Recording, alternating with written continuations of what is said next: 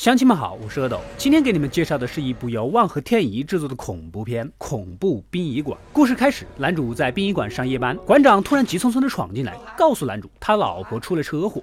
原来男主的老婆是镇上卖鱼的，一身鱼腥味让男主这个平常西装革履的汉子有点瞧不起，越来越嫌弃。这天晚上一生气就甩手走了，哪料到老婆追过来的路上就出了这么个事儿。虽然很难受，但男主仍然坚持亲手给老婆的尸体化妆。这阵子也不大。老婆的孪生弟弟也得知消息跑来，但一点也没有伤心的意思，反而开口谈条件。过两天有钱的远方表姑来吊唁，给的钱能分他一半。不管姑姑给的多少钱，我们五五分。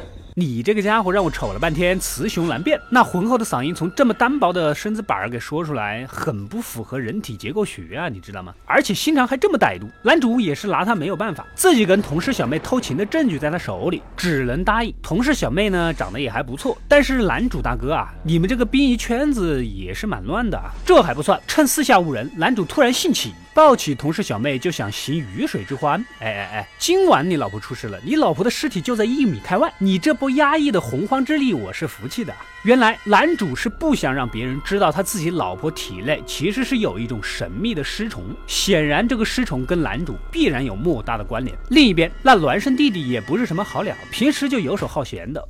欠了高利贷，被豹哥等本地黑社会老大给抓住了，正要剁手指。为求自保，弟弟提出了明天可以先还五千块钱。哎，你糊弄谁呢？五千块钱，豹哥当时就不耐烦的提出了他的心理价位：一万，至少一万。一万啊！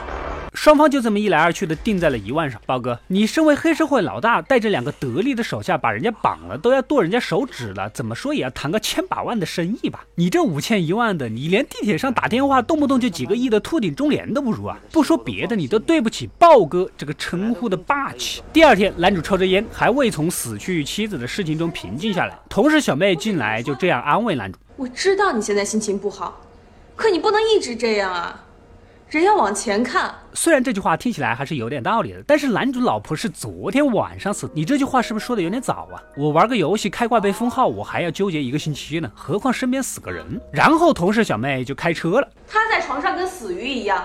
你说你就喜欢我这样扭来扭去，还喜欢我在哪都能跟你干。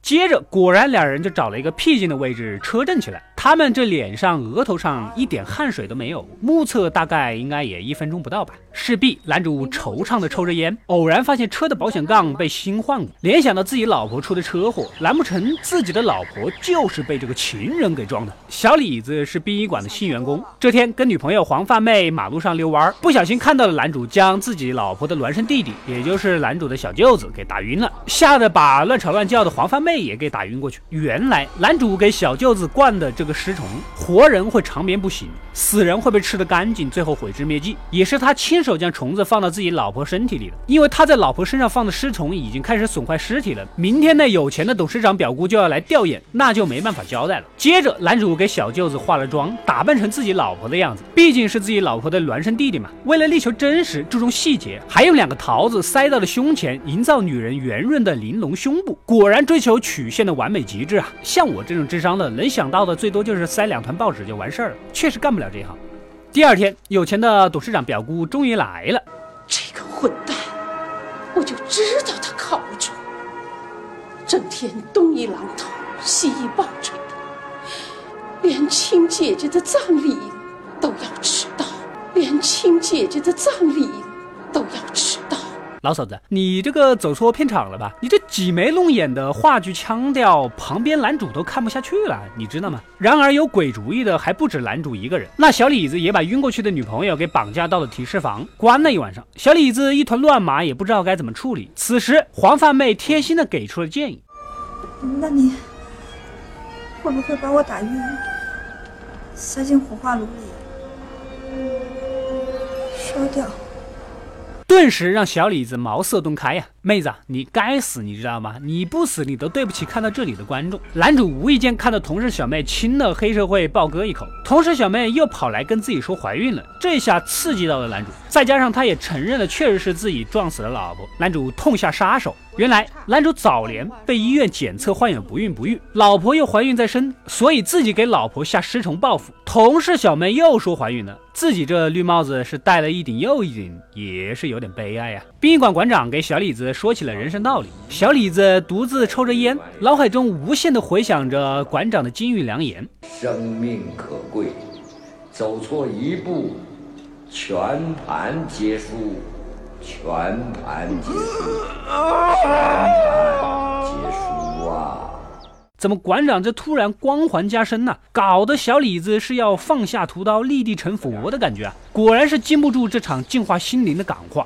小李子决定放了黄发妹，而黄发妹刚刚就经历了男主杀同事小妹的事儿，也不顾自己的安危，赶紧报警。另一边，男主以为这些绿帽都是豹哥给他戴的，失去理智的冲过去找豹哥算账，被豹哥两个又便宜又忠心又没有要求的手下给打成了植物人。可你说他是植物人，男主还眨了下眼，不光眨眼，嘴角还带着满足的微笑。我不知道植物会不会笑，但是我笑了。一切过后，馆长告诉大家。